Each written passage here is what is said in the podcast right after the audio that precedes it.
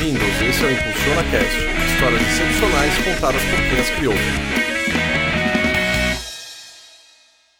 Fala amigos do Impulsiona Cast, eu sou Mauro Sobral. Eu sou o Victor Stephanie. E nesse episódio recebemos Camila Antunes, que é advogada, pedagoga, especialista em parentalidade, co-founder do Filhos no Currículo e mãe da Bel e do João, que vai contar a sua história hoje para nós. Tudo bem, Camila? Oi, Mauro, oi, Vitão, tudo bem? Obrigada aqui por me receber nesse Impulsiona Cast. Estou muito feliz com o convite. Tudo jóia.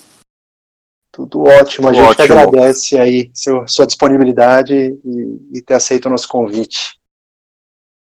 Obrigado pelo por aceitar nosso convite, Camila. E a gente quer saber aqui para começar é, quem que é a Camila Antunes. Gente, que pergunta! Quem sou eu? Em- é, é engraçado, porque vai depender, a gente sempre responde a partir dos nossos papéis, né? É difícil responder quem é a Camila tirando meu crachá ou tirando quem eu sou. Mas eu sou. Posso responder de várias formas. Eu sou uma curiosa e uma pessoa que acredita que a gente sempre pode melhorar. Eu sou mãe da Bel, do João, e dentro dessa apresentação que vocês fizeram aí, eu vocês colocaram a minha, minha carreira e a definição, a gente acaba se definindo muito pelos, pelas coisas que a gente faz, e é difícil falar quem a gente é, né? Eu, como advogada, eu atuei e eu acho que eu tive uma primeira uma primeira um primeiro momento para atender talvez até uma demanda familiar de buscar ser advogada porque era o que a minha família fazia depois eu já tive uma. Eu migrei um pouco para pedagogia e eu acho que a gente até vai falar um pouco mais sobre isso. Mas para responder a tua pergunta, Vitão, tô aqui titubeando, hein? É difícil, Ah, tá. não é fácil não. Sem todos os meus papéis, eu acho que eu sou só uma pessoa curiosa e que quer melhorar todos os dias e que não acha que dá para desistir. Acho que a gente só pode, só precisa descansar um pouco, mas que a gente pode sempre ir melhorando. Acho que a Camila é uma pessoa intensa e bastante criativa e encorajadora de outras pessoas e que gosta muito de falar sobre vulnerabilidades para a gente poder crescer. Acho que é isso. Tá ótimo, acho que tá, tá- estamos no lugar certo, né? Para falar desse tipo de assunto. Muito bom. O que, que você é, faz hoje atualmente, Camila? Então, hoje eu sou a mãe da Bel e do João. Eu, tô, eu a- a- Com orgulho. Com, com orgulho. E, e hoje, assim, eu até já quero trazer para vocês um conceito que eu não sei se vocês conhecem, que é o do profissional slash, tá? Vocês já ouviram falar nisso? Eu acho que tem muito a ver com o que vocês se propõem a falar e fazer. Eu não conheço. é- Nunca ouvi. Também não. Nunca ouviu? Não, É, vamos é lá. aquela- é, então vamos lá, porque eu acho que tem a ver com vocês e eu, para me definir um pouco do que eu faço hoje, é esse profissional barra, barra, barra, barra, barra, que é o prof- profissional slash, que a gente acrescenta várias barras. Então hoje a carreira da gente não pode ser definida por um- uma coisa só, né? Então eu tô vendo vocês aqui que tem a carreira de vocês barra podcasters, barra fotógrafo, barra, enfim, pai, barra infinitas coisas. Então, eu hoje sou fundadora da estou sou fundadora da Filhos no Currículo, estou à frente da Filhos no Currículo na área de criação de conteúdo, nas palestras, na sensibilização, em toda a, a- a cadeia de, de tudo que a gente entrega. A Filhos no Currículo, ela é uma consultoria de transformação do mercado de trabalho, na ideia de que a gente tem que humanizar as relações a partir de conversas difíceis, desconstruindo vieses inconscientes e trazendo empatia para o mercado de trabalho para que profissionais com filhos possam trabalhar e se desenvolver. Então, na Filhos no Currículo, a gente, eu atuo dessa forma. Eu também adoro produzir conteúdo no meu Instagram pessoal, que é o arroba em que eu falo um pouco do meu dia e aí lá eu me sinto mais livre para produzir. Eu sou um entusiasta de vários projetos, estou num outro projeto educacional, enfim. E aí eu vou fazendo essas barras, barras advogada, barra pedagoga, barra podcaster, barra mãe, barra, barra, barra, porque eu acho que a gente só adiciona, a gente não faz uma, é, uma escolha entre as coisas, a gente só vai se adicionando na nossa carreira. Então eu trouxe para vocês essa definição de Muito profissional slash. Sensacional. Bom. Mais um só. aprendizado aqui. É, é, a é. gente sempre fala que a gente vem pro, pro podcast e a gente sempre aprende demais com, com, com, a galera que a gente bate um papo. Isso é, isso é sensacional. É, Muito eu acho que bom. vocês já são profissionais slash aí, de tudo que vocês me falam, né? Profissionais que vão acrescentando barras aí na, na vida da gente. É. Muito bom, obrigado por compartilhar aí com a gente, com, com a galera que segue a gente. E conta pra gente gente aí o que, que é o filho, é, Filhos no Currículo e, e, como que ele nasce, Camila? Conta pra gente um pouquinho. Então vamos dele. lá, eu queria contar, eu, Mauro e Vitão, se vocês me permitem, é impossível, assim, é inevitável que eu não comece contando da minha vida pessoal para trazer para trazer a Filhos no Currículo como existência e propósito, enfim. É, eu eu, como vocês sabem da carreira que eu contei para vocês, eu sou advogada, e aí eu tinha feito uma primeira transição como para me tornar pedagoga, porque eu sempre acreditei que era a partir da educação que a gente podia se transformar, né? E principalmente pelo desenvolvimento humano e pessoal e como as pessoas podem ir melhorando e se capacitando. Então eu sempre acreditei nisso. E aí eu fui para a sala de aula como professora e junto com as crianças eu tinha um trabalho bem intenso e bem forte de, de, de tudo isso, até que eu me tornei mãe. E eu me tornei mãe e a maternidade, ela vem para mim desde muito antes de eu considerar ela na minha vida, porque eu tenho uma história com a maternidade que eu nunca imaginei trabalhar com isso propriamente dito, como eu trabalho hoje, porque eu perdi minha mãe muito cedo. Eu, a minha mãe é, faleceu de forma abrupta quando eu tinha antes de completar quatro anos. E isso, para mim, eu sempre fui a menina que não lembrava da mãe, que não tinha memória da mãe, que era a mãe, a, a menina que não tinha a mãe.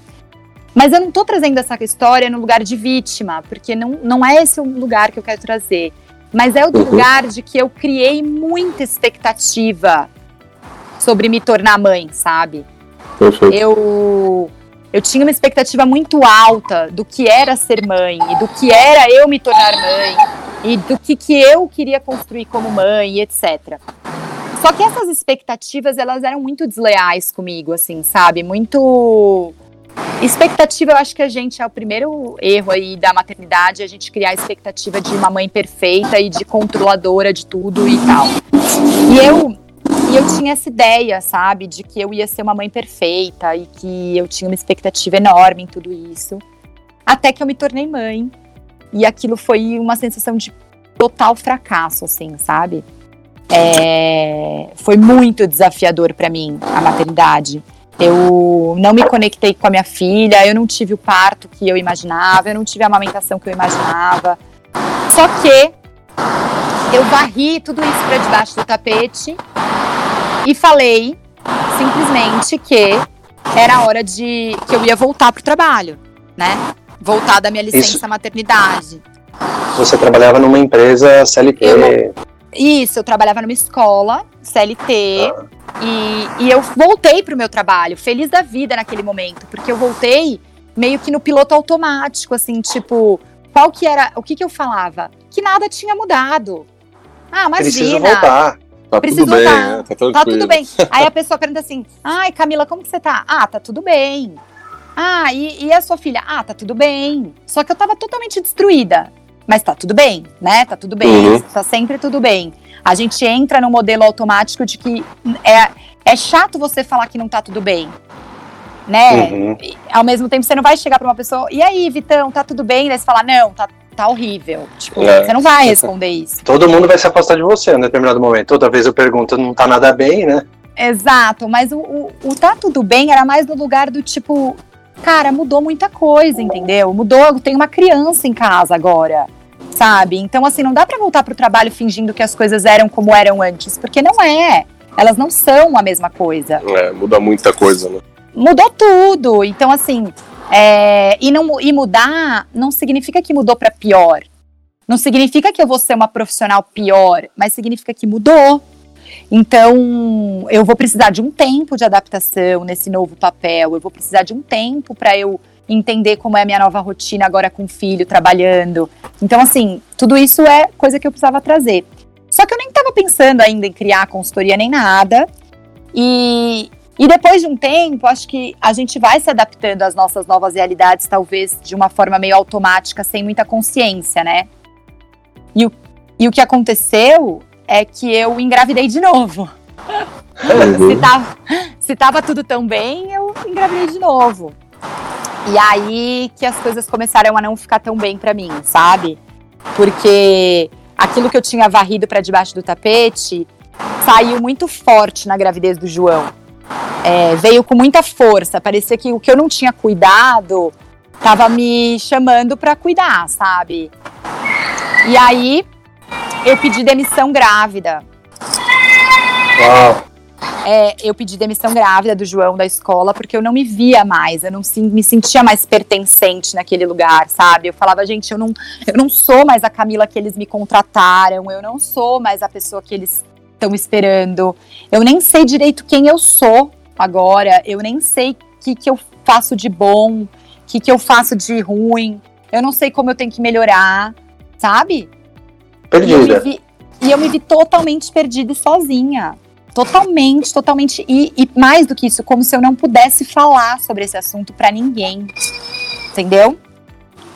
E, e aí, nesse, nesse lugar de fracasso total, de mãe e de profissional, porque daí eu tava me sentindo profissional também muito mal, né? Porque eu pedi demissão, porque eu tava me sentindo incapaz, incompetente. É muito ruim. E aí eu, eu falei, gente, eu sou um fracasso. E aí teve um episódio muito fatídico na minha casa, em que eu de me descontrolei com a minha filha, ela tinha dois anos, o João era bebezinho já. E eu dei um dia um tapa nela, assim, um tapa na mão dela. E aquilo foi muito forte pra mim. Porque, como educadora, eu nunca pensei que eu ia pra esse lugar. E como uma pessoa que não tem mãe, né? Eu nunca pensei que eu ia ser essa mãe. E aí eu me vi e me vi um monstro. Eu me vi um monstro real, gente. Eu falei, nossa, tipo, não é isso que eu quero ser como mãe. O que, que é isso? Sabe quem eu sou? Eu não sou uma profissional, eu não sou mãe, eu não sou nada, eu não sei fazer nada direito. E eu entrei nesse lugar de fracasso. Mas aí vem. Quem é a Camila, né? É, exatamente. E aí eu acho que tem vários processos que a gente precisa viver de autoconhecimento profundo. E autoconhecimento é aquela coisa, né, gente? Quanto mais cava, mais profundo fica, e mais Uhum. difícil fica. E não é um cheguei lá, não tem um destino final. Ele é um processo, ele é um processo de entrega. E eu me entreguei nesse processo, porque eu falei, não é possível que eu não tenha uma forma de me relacionar com os, com os meus filhos de forma a me respeitar e a respeitar eles. Não é possível que eu não tenha um jeito de eu aprender na vida a ser uma pessoa melhor. Tipo, não é possível que isso aconteça, sabe? Então, essa minha inquietação, que é muito grande, essa minha inquietação e essa minha vontade de viver também, que é muito intensa, muito grande, me fez buscar novos caminhos. E eu fui, eu sou uma amante de curso, e eu comecei a, tipo, ir para curso. Crescimento contínuo, assim. Eu falei, não, eu preciso estudar mais sobre isso. Eu tô, sou uma viciada em fazer cursos, eu amo. E eu Uhum. comecei a fazer mais curso, mais curso. E eu fui estudar sobre disciplina positiva, parentalidade positiva, inteligência emocional. é, fiz uma formação como coach, fiz uma outra formação. Então eu, eu vou estudando sem parar, tô fazendo uma formação de empoderar pessoas no ambiente de trabalho. E eu fui me capacitando com ajuda de terapia, ajuda de yoga, meditação, um monte de coisa que a gente vai experimentando nesses processos de cura e de autoconhecimento. E a partir daí, eu falei, cara, cada vez que eu me entrego mais nisso, eu me sinto mais potente. Cada vez Uhum. que eu que eu me vulnerabilizo, sabe, que eu olho para minha falha, que eu olho para o meu erro, eu me sinto melhor. E aí eu me conecto com outras pessoas e eu consigo compartilhar as minhas coisas e eu, e eu falo, os meus filhos são uma potência para mim. Eles eles eles me fazem um convite para olhar para coisas muito difíceis da Camila, para olhar para o meu lado sombra, para olhar para o meu lado errado, agressivo, mas que quando eu cuido disso, eu me eu transbordo nas minhas diferentes áreas, né? E aí foi que eu Sim. comecei a entender que essa dor aí de pedir demissão, de ser demitida, de mudança de carreira, de transição, ela não era uma dor da Camila. É uma dor de tipo metade das mulheres. Eu não sei se vocês sabem desse dado da GV, que é muito divulgado, ele tem ele é de 2016, de que 48% das mulheres elas saem do mercado de trabalho em até dois anos da chegada dos filhos. A gente tem, tinha, uma, é. tinha, eu tenho uma pergunta na pauta exatamente disso, né? Por que tantas mulheres saem do mercado de trabalho após a licença maternidade? Mas se você quiser falar depois, a gente fala, tá?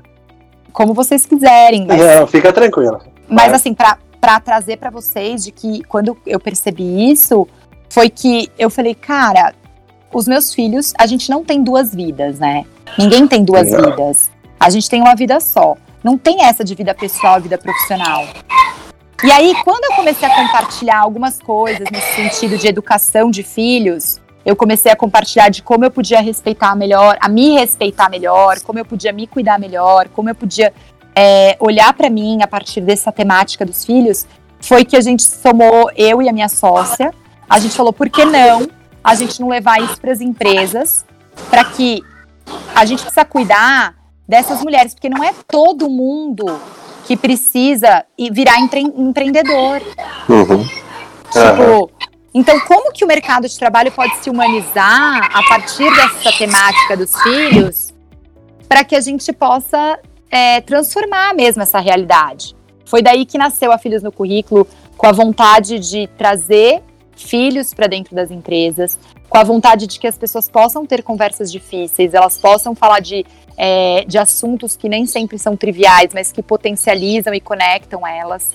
Porque os filhos, eles são esse convite aí para a gente se tornar mais empático, mais humano, para a gente se tornar líder, para a gente se, ser mais criativo, para a gente ser mais negociador, para a gente trazer todas essas soft skills que estão aí ranqueadas no LinkedIn como habilidades, né? Então, quando a gente fala do filhos no currículo, ele vem nesse lugar. Eu tenho dois filhos no currículo, a Bel e o João, que vêm somar no meu currículo e que eles potencializam a minha vida pessoal e profissional. E foi a partir deles que esse desafio todo que nasceu aí para mim, que, que a Filhos no Currículo nasceu. Foi desse, foi desse hum. lugar. Eu e, e a Michelle, minha e, sócia. E você falando tudo isso aí, Camila, é, é, é, é, muito, é cenário, cenário da mulher tal, mas eu pego muita coisa de quando o meu filho nasceu, há nove meses atrás. É, o gás que eu tenho hoje para pegar, para trabalhar, para sair da cama, eu já falei, acho que até em outros episódios aqui, é, é outro. É, a vontade de, de viver, a vontade de buscar o mundo é muito diferente. Só que assim, é um. É, é, borbulha sentimentos, né? E, e uhum. a mulher ainda tem o, adicional, que assim, a entrega do seu corpo são os hormônios. É, então, é, é, é realmente é, é uma ruptura, né? existe o, o, o pré-filho e o pós-filho. Total. Não existe nada igual, com certeza. Assim, é, né? bem. E a diferença é muito grande, né? Tanto na vida pessoal quanto no trabalho também. É, e na, na, na, sua percepção, Camila, como é que as empresas e, e os, os, seus líderes né, têm lidado com, com essa inclusão de, de pais e principalmente mães, né, nesse, nesse contexto atual, né? O Vitão, Mauro, eu agradeço a pergunta e queria fazer uma primeiro uma pontuação que a Filhos no Currículo ela não é para mães especificamente, apesar de que eu me conecto na maternidade por conta da minha história com as mulheres e porque a dor das mulheres ela, ela é mais latente, mas o impacto ah. da chegada dos filhos é na carreira dos dois.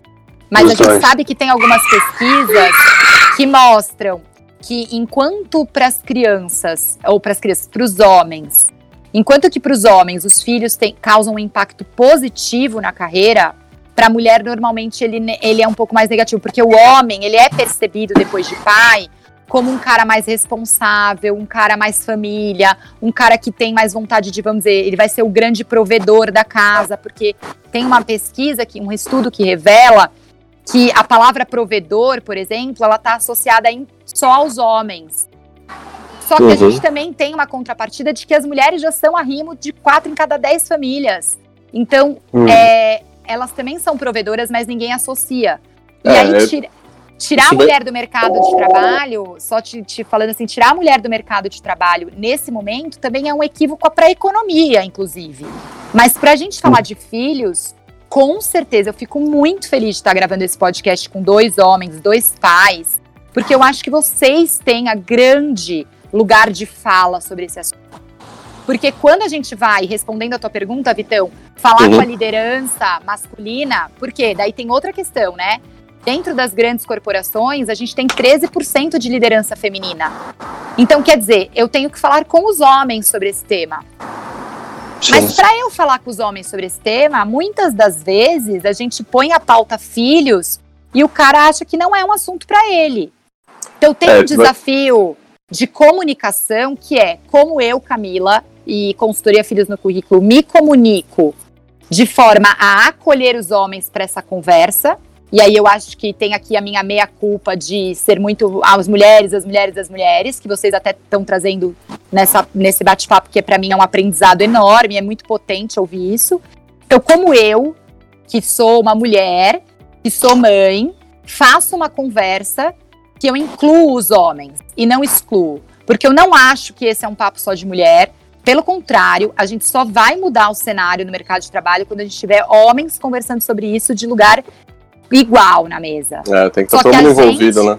Total, só que a gente ainda faz. A maioria dos eventos, Vitão, as empresas abrem para todos os colaboradores e adivinha qual é a maioria que chega? A mulher, né? Com certeza. Mulher, é. entendeu?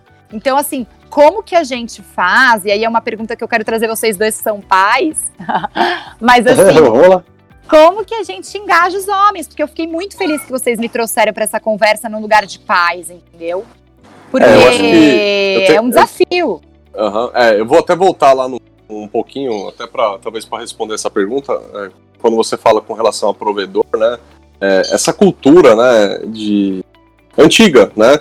De dizer, ah, é porque o provedor da, da, da família é homem e tal. É, assim, eu, eu acredito que isso esteja em processo de mudança, mas ainda está muito devagar, né? A gente ainda tem muito é, cara, sei lá, da minha idade, da idade do Mauro, por exemplo, que, que pensa como, como você está falando aí, né? O, ele é o provedor da casa, ele vai fazer é a macho, comida. Macho alfa. É, exatamente, né? Então, acho que esse pensamento um pouco antiquado, né?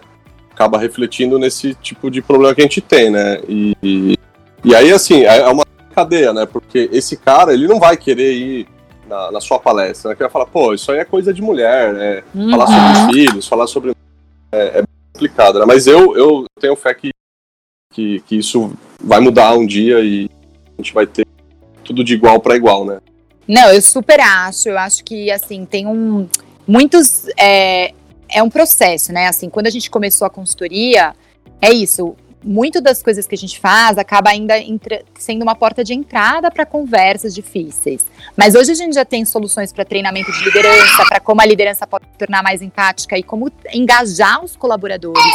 E, e a gente tem algumas soluções dentro da consultoria, então a gente já fez mapeamento da jornada dos colaboradores, desde a gestação até o retorno da licença, para entender, porque a gente consultoria Filhos no Currículo acredita que é a partir da escuta que a gente vai conseguir entender quais são as dramas, os dores ali. Né? Uhum. Porque cada empresa tem um cenário, uma cultura. É, então não adianta a gente ter um produto de prateleira para todo mundo, porque essa não é uma realidade. Não funciona, gente, né? Não funciona. Então a gente faz primeiro um mapeamento da jornada. E obviamente que a gente faz mãe, pai, gestor, RH, para entender ali o cenário, né? Porque a gente quer convidar as pessoas a co-criarem soluções. A solução ela tem que ser criada. Ela tem que ser pensada junto. Porque o que não cabe é copiada aí. e colada, né? É, é o DNA é. de cada empresa, é o DNA das pessoas. É, é gente, tem que colocar muita parte de cocriação.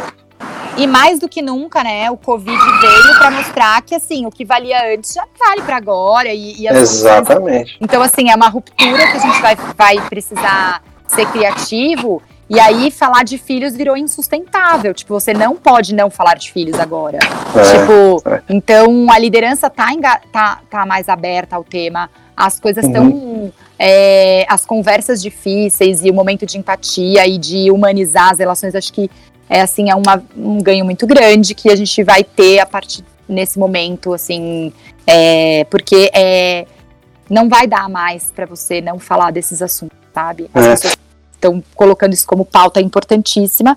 E eu tenho visto, sim, pais cada vez mais interessados e pensando nisso e divisão de tarefas, mas é aquilo, né? A gente tem os dados mostram que as mulheres têm o dobro de horas gastas nas tarefas domésticas dentro de casa e que a pandemia e o Covid ele continua sendo pior para as mulheres do que para os homens. Então, é, é, é, difícil não falar que as mulheres têm um papel aí nessa história, mas aqui, sem dúvida nenhuma, é um diálogo e é uma conversa e é um impacto para todo mundo, que todo mundo esteja nessa mesa para discutir os problemas e as soluções. É, assim, até faz todo sentido o que você está falando, né? E, e para mim, é, você perguntou, ah, na opinião de vocês, né? Eu não tenho uma resposta pronta. Eu vou contar, fazer um breve resumo aqui do que, que eu, eu colocaria de, vai, de ingredientes aí nesse caldeirão. É, eu, por exemplo, eu venho de uma família extremamente tradicional. É, meu pai era filho de portugueses, meu pai, eu tinha que pedir bênção antes dele de dormir. Então hoje eu tenho 37 anos, se ele fosse uhum. vivo, meu pai teria 85. Então assim, eu sempre fui criado num modelo muito rígido, né? Onde minha avó e minha mãe eram pessoas que cuidavam da casa. Então eu, eu vim desse modelo. Uhum. E, e, gra e, graças a Deus eu fui estudando, eu fui olhando e falando, pô, não é isso que eu quero. Eu tive a sorte de casar com uma pessoa muito cabeça aberta que me ajuda muito nesse ponto. É, ah, então assim, eu e a Ana, é, eu nunca. É, ah, o Mauro ajuda a Ana? Não, eu não ajudo ela. Eu faço o meu papel como marido, né? Ou seja, eu tenho minhas obrigações, por exemplo, lavar roupa em casa, a roupa é minha responsabilidade. Por quê? Porque ela não gosta e eu gosto. É, fazer compras, eu não suporto, ela faz. Então a gente dividiu as tarefas de uma forma com que cada um gosta. Só que assim, não é, eu não lavo roupa para ajudar a Ana. Eu lavo roupa porque é meu papel dentro de casa lavar roupa. Então, é, é, meu papel cuidar do Francisco. Então, esse diálogo, essa harmonia, a gente sempre teve dentro da nossa casa, desde que a gente se conheceu, que a gente se casou. Então, é um pouco disso. É, eu, é, eu posso dizer que eu quebrei a ruptura preconceituosa dos mais antigos, principalmente de uma cultura europeia, os portugueses ali, porque senão eu ia ver a Ana como é, é, ela obrigada por todos os serviços do, do, é, domésticos. E, e, assim, a gente conseguiu evoluir nesse ponto, entendeu? Então isso, é. eu, eu não consigo te responder, mas eu consigo te falar que a, a gente divide as coisas e a gente não tem em casa o, o a, a, a premissa que a obrigação é dela de cuidar da casa, a obrigação de cuidar da casa é nossa. Então isso é, é muito bem, bem estabelecido aqui dentro de casa. Eu gosto muito da ideia de corresponsabilidade, de você trazer atribuição, até inclusive para as crianças de tarefas domésticas da casa, porque todo mundo pertence a uma casa.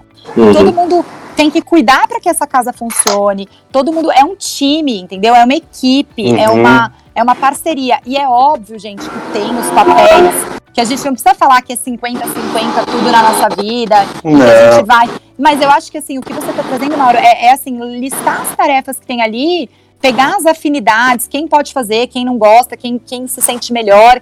E assim, óbvio que a gente pode ter divisões de tarefas diferentes, inclusive na renda e, e, e, outra também, né, gente? A gente vai tendo fases, né? A gente vai fazendo priorizar, você vai escolher agora trocar de carreira, então eu vou segurar um pouco aqui, então o outro é parceiro ali. Enfim, acho que isso faz parte de uma parceria, né? Mas é óbvio que a gente também está falando de milhares de cenários e, e, é sempre importante falar, porque esse Brasil é muito enorme e tem muita mãe solo, tem muita liderança, é tem muitas histórias que chegam pra gente, assim, de um lugar muito, é, muito difícil. Então. Um contexto completamente diferente do que a gente vive, né? Completamente diferente. Então eu acho que assim, ainda. E daí sabe o que eu ganho com isso? E aí eu parabenizo mais uma vez vocês e, assim, e o podcast, a vontade de compartilhar tudo isso a nossa responsabilidade também de falar sobre esse assunto. Porque uhum. você, com seus amigos, homens, você tem um papel de trazer essas conversas também, sabe? De, uhum. de tipo, é, fazer esse podcast ser divulgado e, tipo, cara, a gente tá tendo diálogos, a gente tá falando, a gente tá descobrindo, a gente tá pensando em como fazer diferente. A gente não tem uma resposta, a gente também não tem. A gente gostaria, assim, que as pessoas é, se, estivessem abertas a dialogar e não de agressivar, porque eu acho que o que falta também é ponte entre homens e mulheres, porque a gente não é contra os homens, a gente não quer, ah, tipo, é mulheres contra homens, não é, entendeu? Não é fla-flu, né? É, não, não, é, é, não é um jogo, não né? É, não é, exatamente, é um jogo de ganha-ganha, se entendeu? É para todo mundo ganhar, porque enquanto a mulher também é, sai um pouco desse lugar de única cuidadora e tarefa doméstica, ela oportuniza para o homem, e aí o homem tem a oportunidade também de cuidar das próprias emoções, de falar sobre assuntos difíceis, de se vincular aos próprios filhos e se emocionar, e de repente se tornar pessoas melhores mesmo, como a gente está falando dos filhos no currículo, entendeu? De você ser uma liderança mais empática. Então a gente quer trazer para os homens, né, que estão aí nessas lideranças, tipo, olha, olhar para isso é te tornar mais potente, entendeu? É te tornar um cara, um líder melhor. É isso que eu acho, entendeu? Um líder melhor no sentido de mais humano, que você vai ter escutas. E é óbvio, gente, que homem e mulher são diferentes, tá? Eu não tô aqui. É, não acho que a gente precisa mudar quem a gente. Uhum. É, entrar no lugar de que agora eu vou me masculinizar para virar líder. Entendeu? Uhum. Eu não acho que isso tenha que acontecer. Eu não é, acho. Pra mim não, pra mim não faz sentido nenhum, né? É, mas é que é uma diversidade. Daí a, a, de filhos no currículo a gente entra muito pela área de diversidade também, né? Uhum. Então, por exemplo, diversidade é, diverso, é diversidade de pensamento. Então não adianta eu ficar falando pra, só para mulher convertida que já escuta os meus assuntos. A gente precisa saber falar com pessoas que pensam diferente da gente. E esse é o grande desafio. Falar para quem pensa igual é um desafio mais fácil, né? Sim. É... Então, Não, e, assim, o, e aí tá isso é exercitar a empatia, né? Porque as pessoas falam é. muito de empatia, mas a real é que a gente só gosta de falar com quem concorda com a gente. né? Isso é, isso é, isso é, isso é clássico. Tem razão. Não, e, e, eu gosto quando você fala dessa história de poder compartilhar também com os filhos. Eu não vejo a hora do Francisco dar a altura da pia para ele já poder lavar louça. Já me ajudaria bastante em casa. ele vai amar, ele vai amar. ele vai amar, vai adorar. Ô Camila, então conta pra gente por que, que tantas mães saem do mercado de trabalho após a licença maternidade? Já você trouxe o dado da pesquisa, mas na sua opinião, na opinião aí do, do filho do currículo, por que que isso acontece para vocês? É, olha, não sei se eu vou conseguir te responder o porquê, tá? Porque eu até tá. a gente tá fazendo uns, a gente tá participando de um estudo maior é, que vai justamente investigar um pouco melhor esse dado, porque a gente não sabe ao certo quantas que pediram para sair, quantas foram saídas, qual é o lugar exatamente de que cargo essas mulheres ocupavam, porque às vezes no papel, né, quando você faz a conta para você pagar uma escola, para você pagar uma funcionária para ficar com seu filho, você também não vale a pena o seu salário. Então, tem muitas realidades aí nessa conversa. Tem as mulheres. Isso é por uma lupa, né?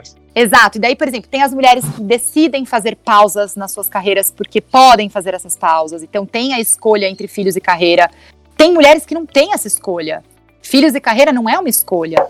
Aí eu até faço uma parênteses, por exemplo, mulheres negras são mulheres que nunca tiveram escolha. Elas sempre trabalharam para criar seus filhos. Então a gente tem várias, várias múltiplas realidades. Então esse dado da GV de que metade das mulheres saem do mercado de trabalho engloba muitas realidades. Então a gente está até participando de um estudo junto com a Blue Ocean e com a Bitmami para fazer esse, esse mapeamento mais é, detalhado das, das múltiplas realidades dessa, desse isolamento, porque eu, por exemplo, fui uma que saí. Eu não fui saída. Então eu me conecto com muitas mulheres que pediram para sair.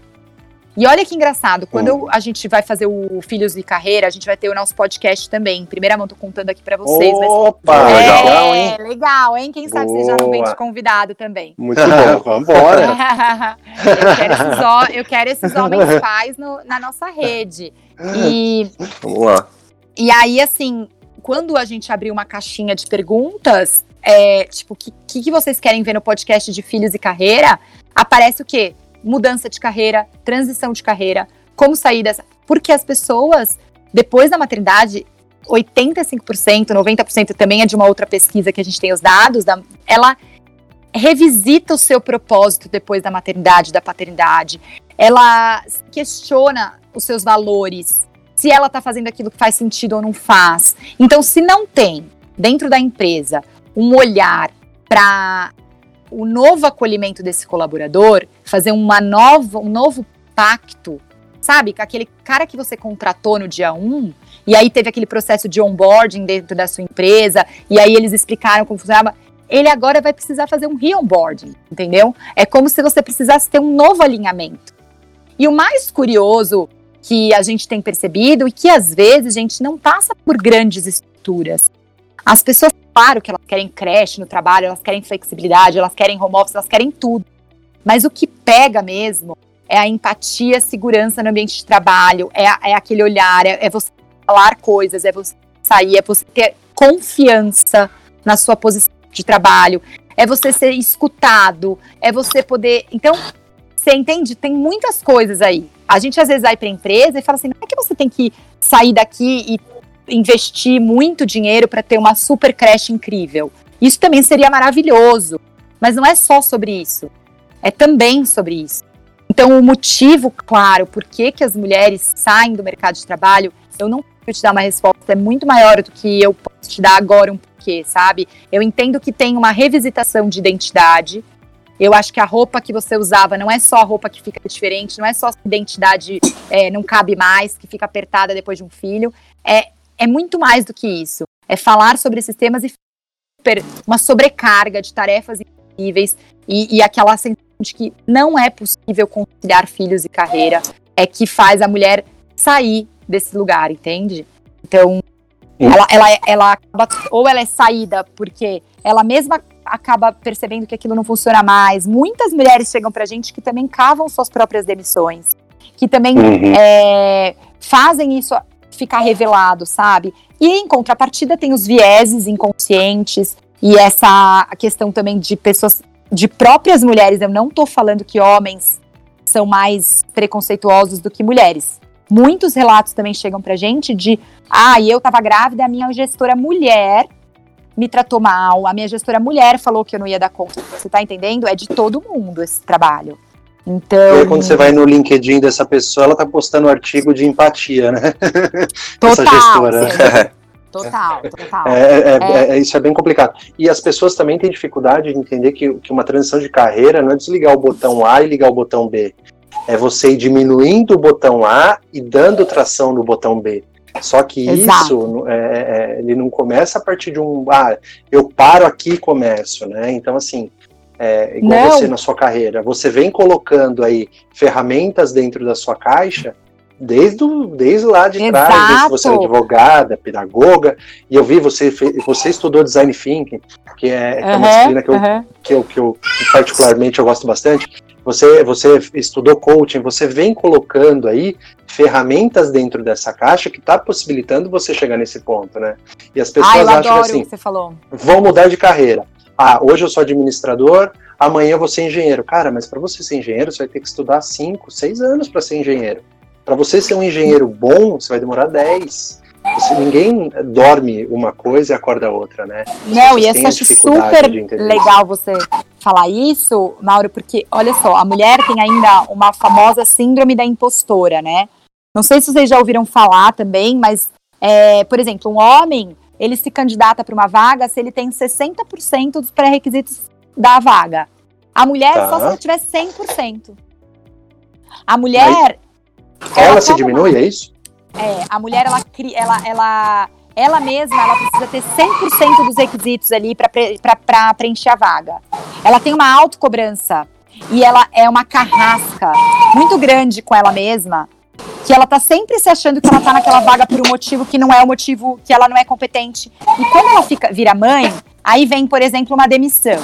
Ou vem, por exemplo, é, aquela ideia de, ah, eu não consigo mais trabalhar com isso, eu não sou mais advogada, eu odeio, eu não consigo mais ser advogada, é, é o meu chefe, enfim. E aí essa mulher sai, ela acha que ela tem que rasgar o zero. E ninguém zera nada, gente. Carreira é a nossa trajetória, é o nosso caminho. É exatamente como você falou.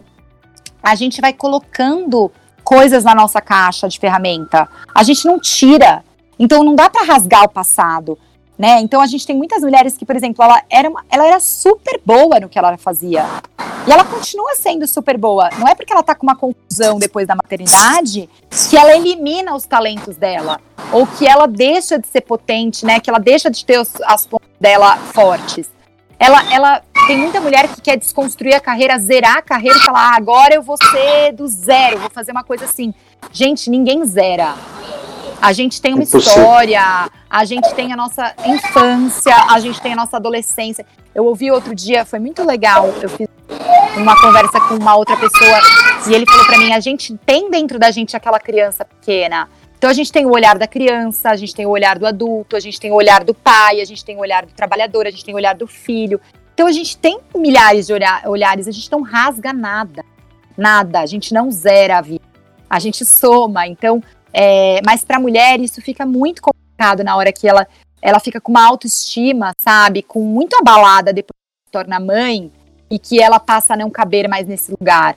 Então, eu queria que esse, essa conversa também servisse para que a gente pudesse olhar para os fortes, sabe, é, de toda a nossa trajetória e não assim, ai, virei mãe, agora zerei, eu não sei fazer mais nada, eu sou péssima, eu fui demitida, ou eu preciso uhum. sair desse trabalho e eu nunca mais vou poder usar tudo que eu já usei na minha vida, entendeu? Tudo é... que você tem, compõe, né? Enfim, Exato, exatamente. Maravilha, sensacional.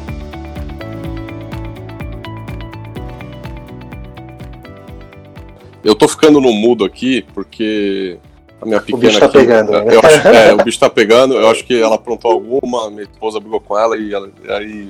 Enfim, coisas de quarentena, tá difícil. Normal. Mas então, posso falar, eu já adoro essa oportunidade do áudio com grito e assim a gente lançou. Eu ia falar isso. Ela veio aqui na porta, bateu, eu falei, filha, papai. Tá... Eu botei no mundo e falei, filho, o papai tá gravando, mas ela tá chorando aqui, minha esposa deve ter brigado com ela, porque assim, a gente chegou num, num. Eu não sei, eu acho que é mais fácil a Camila entender do que o Mauro, porque o filho do Mauro é pequenininho ainda, não tem.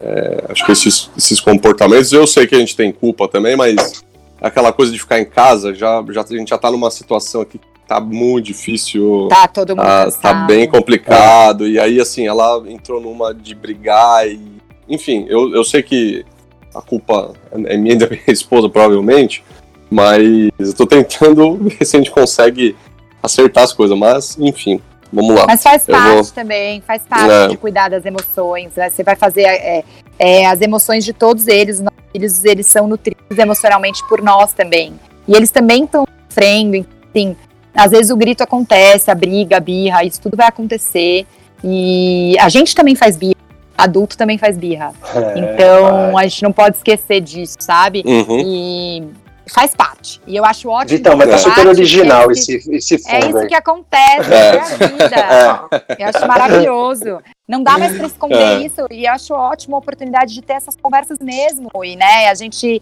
fez uma hashtag, que eu não sei se vocês tiveram a oportunidade de ver lá no nosso Instagram, que é, é. hashtag tá tudo bem se você deixou uhum. seu microfone ligado e tá uma briga de irmãos, a gente está trabalhando o da melhor forma para todo mundo.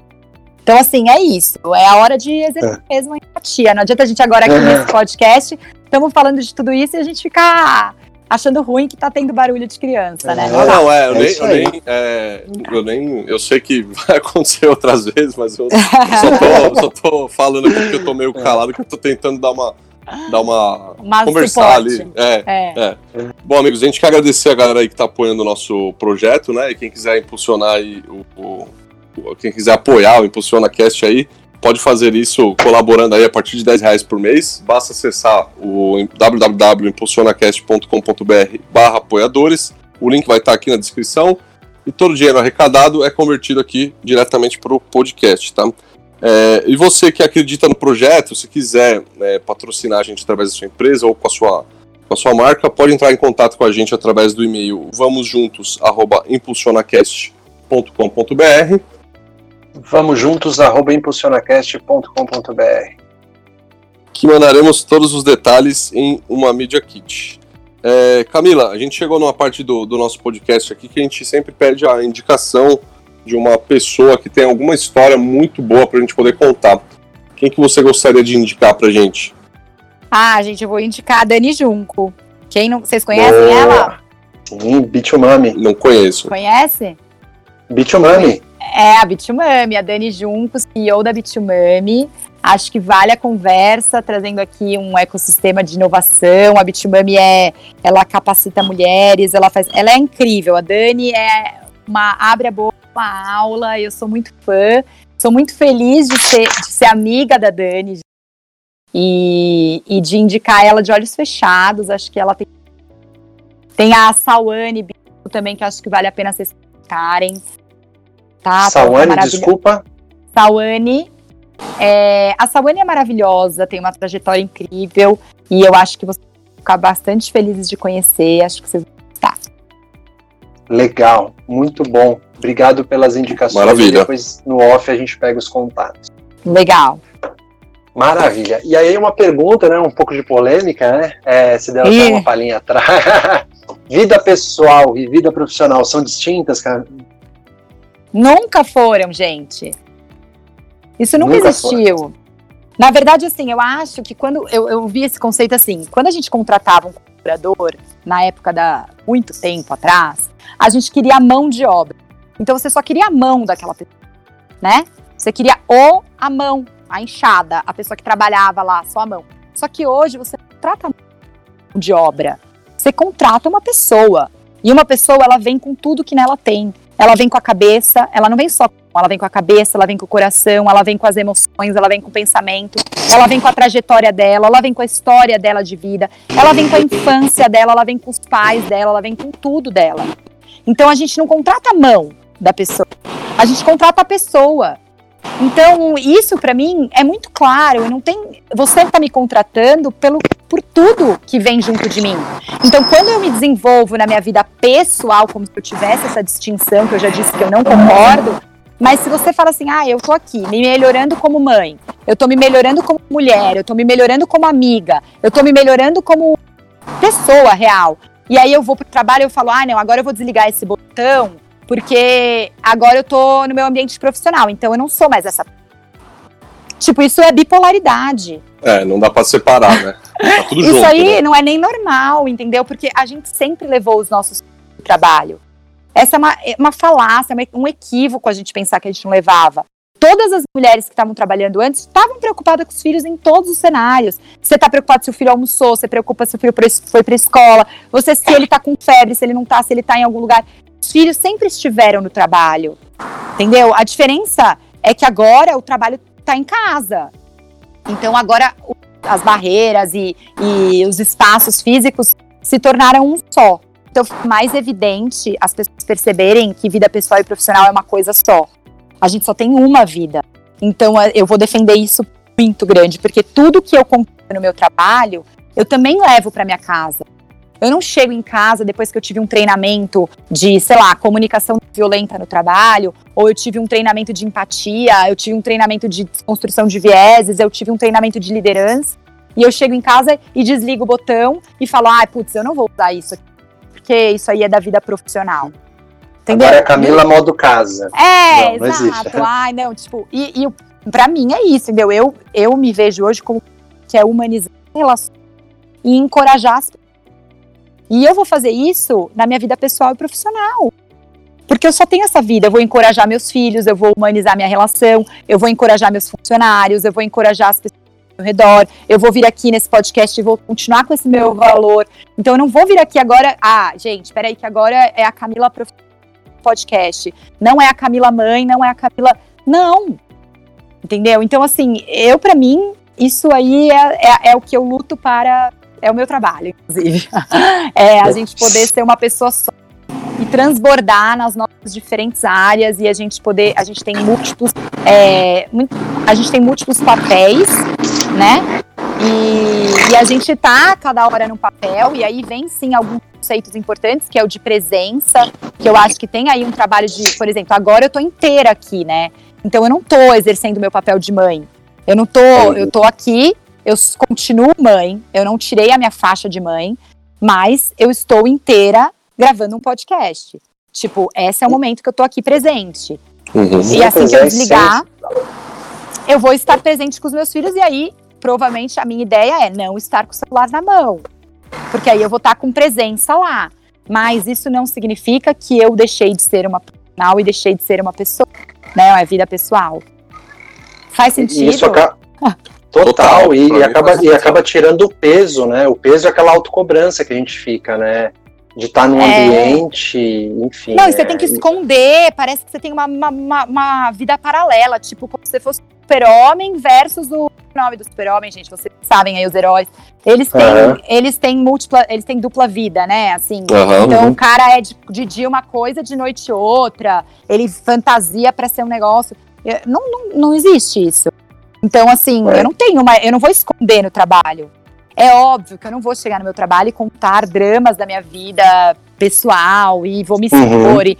Não, entendeu? Mas é, é normal que eu tenha dias bons, dias ruins, que eu tenha coisas acontecendo, né? É normal que, que a gente seja afetada as emoções. E você sabe que tem um estudo interessante que quando a gente também está num ambiente tóxico de trabalho e quando a gente tem um líder agressivo ou um líder que é desumano, assim, que não é empático, a gente também se espelha nessa liderança e leva isso para nossa casa. Quando você É. trabalha num lugar ruim, você também tá num, ambiente tóxico, entendeu? Então não tem Ah, essa de desligar o botão. Então é isso, É, gente. Acho de- que de uma certa- De uma, de uma certa maneira, você acaba ficando intoxicado com aquela coisa. E aí chega na tua casa, óbvio. Chega É na tua vida mesmo. pessoal, entendeu? Então, assim, é isso. Eu acho que essa divisão não existe, nunca existiu e nem deveria existir. Bacana, Muitíssimo. muito bom.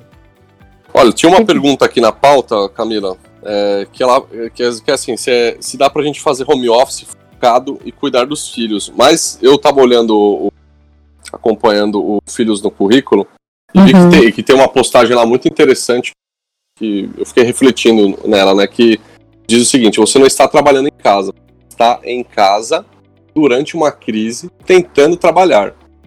Exato. E aí, como que, como que, quais são as dicas aí, né? Talvez se- seja melhor você- a gente falar quais são as dicas pra gente conseguir fazer isso, né? Eu acabei de falar aqui agora que eu, eu tava colocando no mudo, porque minha filha tava chorando, porque aconteceu alguma coisa que eu não vi, que eu estou no quarto gravando.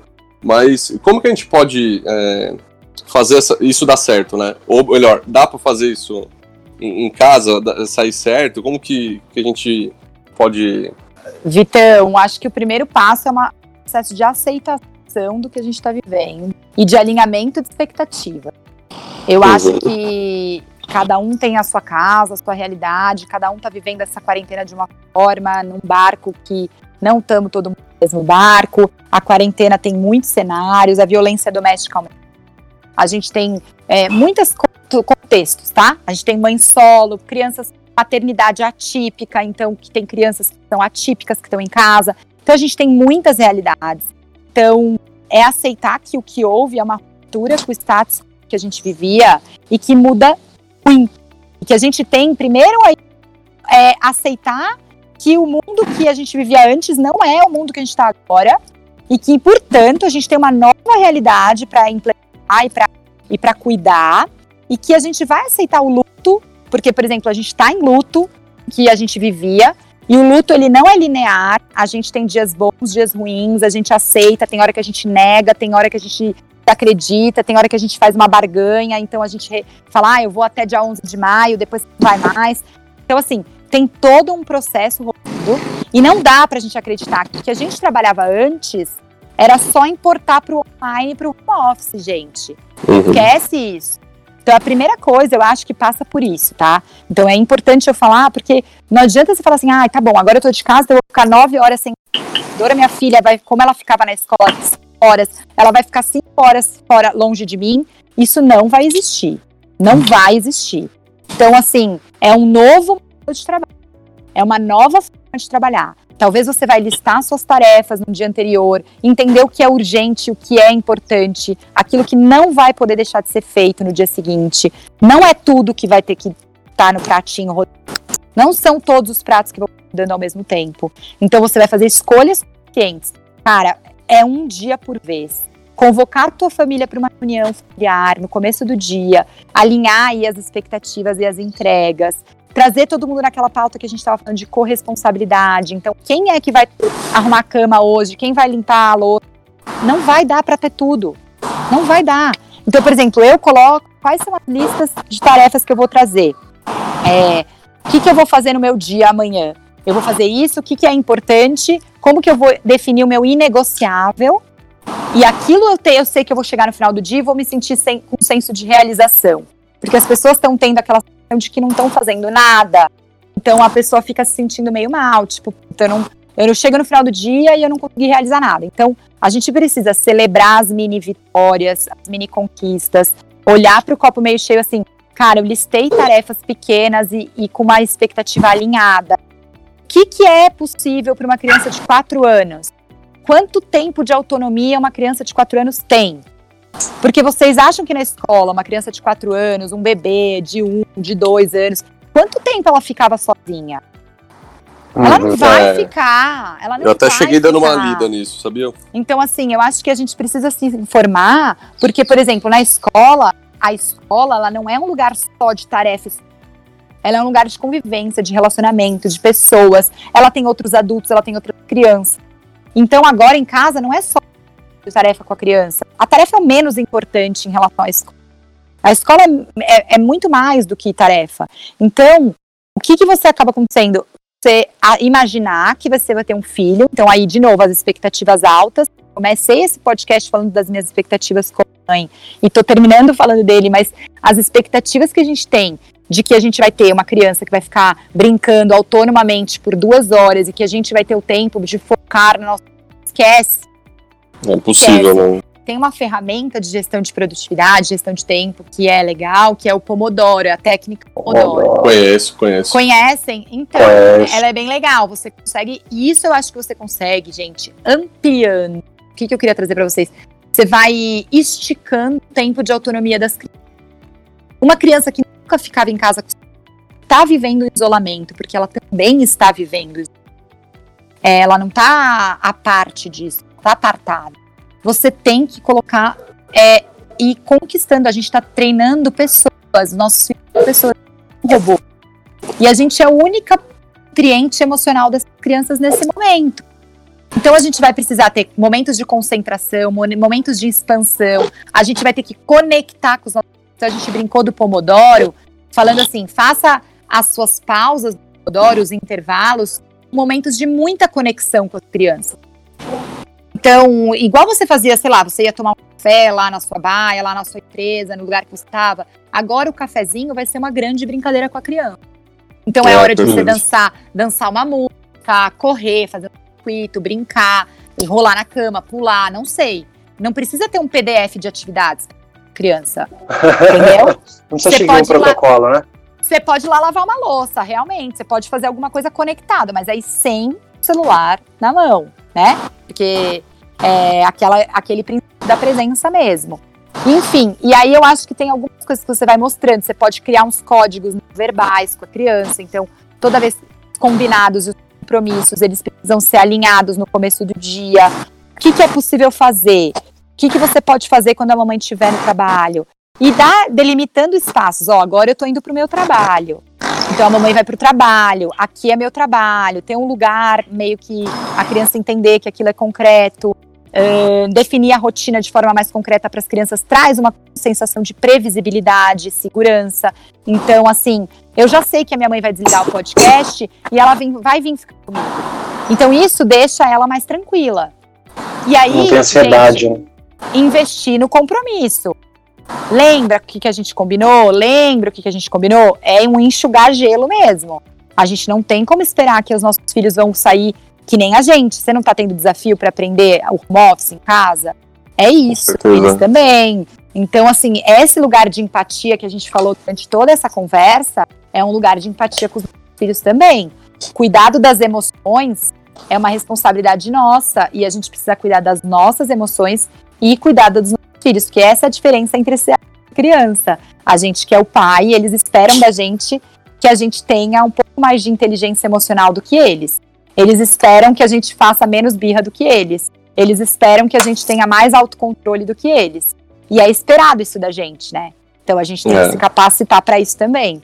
A gente disponibilizou no Instagram um e-book que tem ali algumas ideias, algumas para que você importe isso. Eu gosto sempre de falar também, gente, que cada casa é uma, então pega e faz a sua receita de bolo, né? Não, não, não acha que é a, me- a receita de bolo que serve na minha casa, na casa do Mauro, do Vitão, vai funcionar na tua. Faça a tua receita, mas tem ali alguns princípios que eu acho que podem ajudar a dar um norte.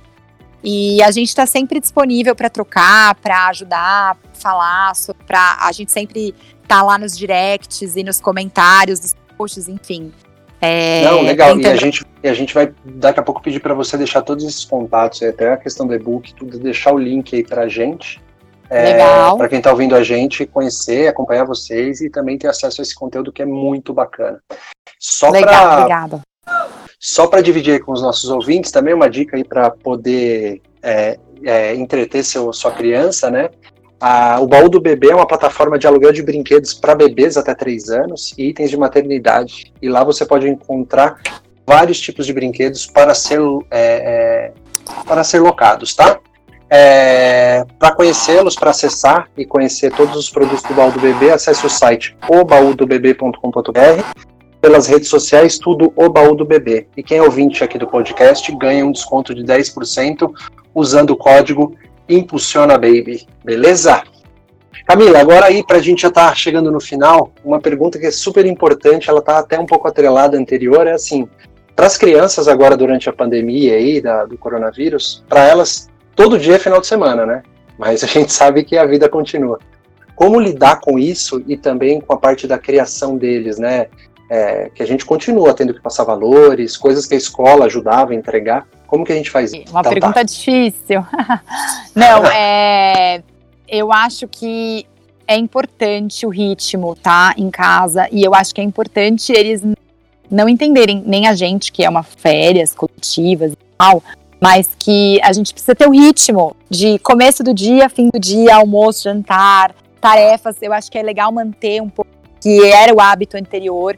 É óbvio que nós não somos professores e a gente não vai cumprir o papel da escola. Eu já falei aqui até para vocês que a escola é muito mais do que fazer tarefa, Uhum. mas que seria legal ela ter uma rotininha é, não rígida, mas flexível, mas que você pudesse ter uma estruturação, o que vem depois, o que vem depois, porque isso traz uma segurança para a criança, e aí um dia bom traz uma noite boa, uma noite boa traz um dia bom, e aquilo é mais fácil, até por conta do quê? De uma birra, por exemplo, às vezes é sono, às vezes é cansaço, às vezes é fome, tem várias outras necessidades que estão envolvidas ali quando a gente tem uma descarga emocional e quando a criança desorganiza. Então, a rotina é importante. A gente separar o que é sábado, o que é domingo, o que é feriado, o que é hora da brincadeira ou não. Então, acho que é legal você trazer esse contexto dentro de casa.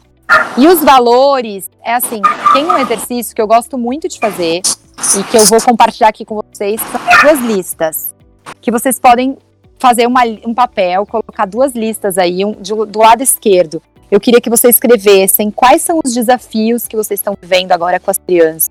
Então, é birra, é, é, ela não respeita, é, ela não sabe que é o meu horário de trabalho, enfim. Fazer o exercício que vocês têm, fazer o exercício da lista, coloca no papel, porque às vezes a gente fala que tá tudo muito difícil, mas na hora que a gente tem que escrever o que é o desafio, a gente nem consegue.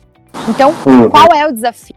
E do lado direito, eu queria que você é, imaginassem essa mesma criança, hoje o Francisco, e como se chama sua filha, Vitão? Vitória. Vitória, o Francisco e a Vitória, que vocês pudessem fechar os olhos e imaginar essa criança, o Francisco tem nove meses e a Vitória tem quatro anos, eles adultos, 30 anos, é, faz um, fecha o olho e, e essa pessoa tá chegando perto de você adulto agora, e quem é essa pessoa? Que habilidades você vê nessa Que características que você vê nessa? Quais são os desejos? Qual é a sua lista de valores que essa criança tem que ter? E aí, quando você escrever essa lista de valor, faz aí, coloca coisas é muito os desejos que a gente tem enquanto pai, os filhos, sabe? E quando você tiver essa lista do lado direito na tua mão, olha para ela com carinho e vê quando, como, onde, com quem que você vai ensinar, ela vai aprender tudo isso. Quando ela estiver vivendo aqueles desafios.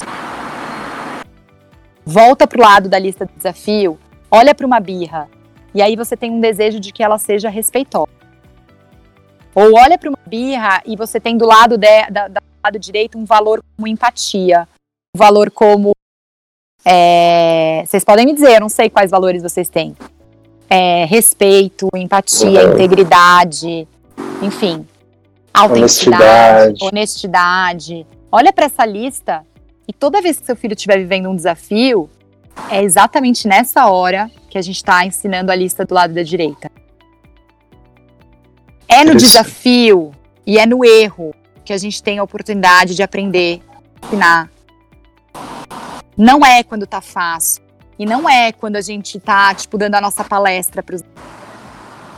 Não é nessa hora.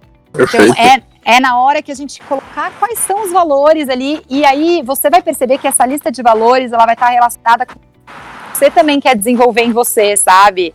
Porque quem aqui tem essa lista completa, perfeita? É um animal isso, é um animal. Quem é, É. feliz, realizado, bem-sucedido, íntegro, empático, é, é, honesto, bem-humorado? Cadê essa lista do lado direito? Você tem ela completa e a gente exige dos nossos filhos, às vezes, com quatro anos, num isolamento social. Então, assim, gente, vamos entender que é uma capacidade, a gente está em desenvolvimento permanente. A gente não tem que estar lá ainda, sabe? Uhum. Mas a gente tem que ter o valor de melhoria contínua, sabe? Processo de construção, né? Exato, e isso vai ser para sempre. Para sempre, porque os desafios, eles não vão acabar. Não vão acabar. A gente É, não vai sempre parar. o novo, né? Sempre, os nossos filhos vão crescer, o desafio é outro. Mas a gente vai continuar tendo desafio, não vai acabar. A gente, todo mundo é humano e, e é isso. Acho que essa é a minha sugestão aí para te responder. Muito legal. Eu vou, eu vou fazer, eu vou fazer esse exercício, não tenha dúvidas, com certeza, porque Muito bom. eu estou precisando. Que bom, que bom. E- Obrigado por compartilhar com a gente, viu? É, muito Legal, gente. Que bom, obrigada. Obrigado a você. E Camila, é, agora voltando um pouco aqui e, e já para finalizar aqui a parte de perguntas, né? é, a gente tem uma, uma- um quadro aqui que a gente fala que chama Momento se joga, né? E normalmente a gente pede para a pessoa dar algum conselho, alguma opinião sobre, por exemplo, no seu caso a gente focou aqui no, na transição de carreira, né? É, que você migrou de uma, de uma carreira para outra, né? Que conselho você daria para quem está ouvindo esse podcast e tá nessa, nessa mesma pegada, né? Tipo, puta, será que eu vou, não vou? Né? Tá ali em cima do muro ou ainda não, não- nem começou o plano B? Qual o conselho que você deixa aí? Nossa, gente, que difícil. Eu queria dizer é, que toda escolha tem renúncia, toda escolha tem perda, que toda escolha que a gente faz, a gente vai ter desafios nela. Além disso, a gente sempre vai ser julgado, a gente sempre vai ser comparado, a gente sempre vai ser visto errado por pessoas. Isso sempre vai acontecer. Independente da sua escolha, sempre vai ter isso acontecendo. Não vai ter uma validação externa, ninguém vai chegar para você te parabenizar, isso nem deveria ser tão importante para você. Então eu acho que quanto mais olhar para dentro, no sentido de entender que valor que é importante para você, como você se vê construindo isso, o que, que é necessário para ter essa nova carreira. E aí eu quero desconstruir com vocês, porque é isso. Hoje eu não sei quem eu, como me apresentar. Você entende? Eu não sei qual é hoje o papel, na hora que eu preencho uma ficha no médico, qual é a profissão que eu coloco. Profissão, né? É, eu não tenho. Isso não é um problema, né? Então, assim, a gente pode definir carreiras, a gente pode ser o que a gente quiser. Eu acredito muito nisso, porque tem profissões sendo inventadas a cada nesse novo cenário. E então é mais fácil você ser julgado independente do que você fizer. Então, o mais importante é você olhar para você e fazer o sucesso tentando não esperar na resposta as suas a validação do seu processo interno. Então, assim, olhar para tua história. Acho que a história é muito potente. Então, olhar para tua história, o que você sempre gostou de fazer, o que, que você se percebe como boa, fazer de repente aquele feedback 360 que você pergunta para as pessoas que as pessoas veem, que são algumas ferramentas aí de autoconhecimento que você pode ir fazendo e começar a ir desenhando a sua trajetória, assim, o que, que você quer fazer? Pergunta para as pessoas fazendo algo que você gostaria de fazer. Então, como que é? Como que é a tua rotina? Como que é a tua vida? Como que é o teu dia? Porque às vezes a gente também se ilude na vida do outro. E a vida do outro é do outro, não é nossa. Então, acho que tem um exercício aí de olhar para dentro mesmo e, e ir mapeando como que você contribui com o outro, com a vida do outro. Acho que tem muitas possibilidades hoje, sabe? E não é, às vezes, você romper com tudo, mas é fazer projetos paralelos, como foi aquele começo da conversa, que vai te abastecer, que vai te nutrir, que vai trazer seu propósito. E outra, tem o intraempreendedorismo, que é a possibilidade de você levar a sua ideia para dentro da empresa. E as empresas estão querendo muito isso.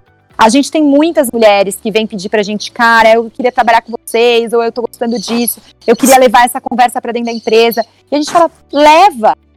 E a gente tem várias, assim, a Roche, por exemplo, eu vou falar da Sofia, ela foi uma dessas empreendedoras que conectou com a gente e agora conseguiu uma roda de parentalidade lá. Então, assim, são coisas que você vai, vai buscando e que você não precisa romper com então, aos poucos, olhando para você mesma, perguntando, conectando pessoas legais, ouvindo conteúdos legais, eu acho que é, é por aí. Falei muito, não sei se eu respondi. Não, imagina. Mas, Tá mas é, acho que é por aí, gente. Não existe regra, né? O importante é você fazer o que realmente seu coração mandar, o seu propósito, enfim. É, É, sair dos modelos, né? Eu acho que é- o o passo importante é sair dos modelos, né? É isso aí. Eu acho que tem muita possibilidade. Muito bom. Bacana. Bom, a gente tem um grupo no Telegram, para quem quiser entrar lá e trocar uma ideia com a gente. É, é bem simples, basta ir lá no nosso Instagram, arroba ImpulsionaCast, mandar um direct pra gente que a gente vai te mandar o link para entrar no grupo, tá? É, Legal. Camila, como que a gente é, te encontra aí nas redes sociais? Então a gente se encontra, a gente tem divulgado bastante do nosso trabalho na- no arroba Filhos no Currículo. Lá a gente tem compartilhado bastante das práticas e de toda a nossa atuação aí com as empresas. Eu tenho o meu perfil também, o arroba que eu trago um pouquinho mais desse lado da minha vida pessoal e dos meus filhos. E, enfim, acho que por ali vocês encontram a gente. A gente também está no LinkedIn e a gente é de muito fácil acesso. É só você chegar junto que a gente conversa, tá bom? Legal, a gente vai deixar tudo na- os links aí para suas redes sociais na nossa descrição episódio. É, bom, é, Maurão, A gente quer- agradece, é, a gente agradece demais a sua participação. Realmente você é mega acessível. Eu acho que eu assisti uma É. palestra sua online na terça ou quarta-feira, se eu não me engano. É, te mandei uma mensagem.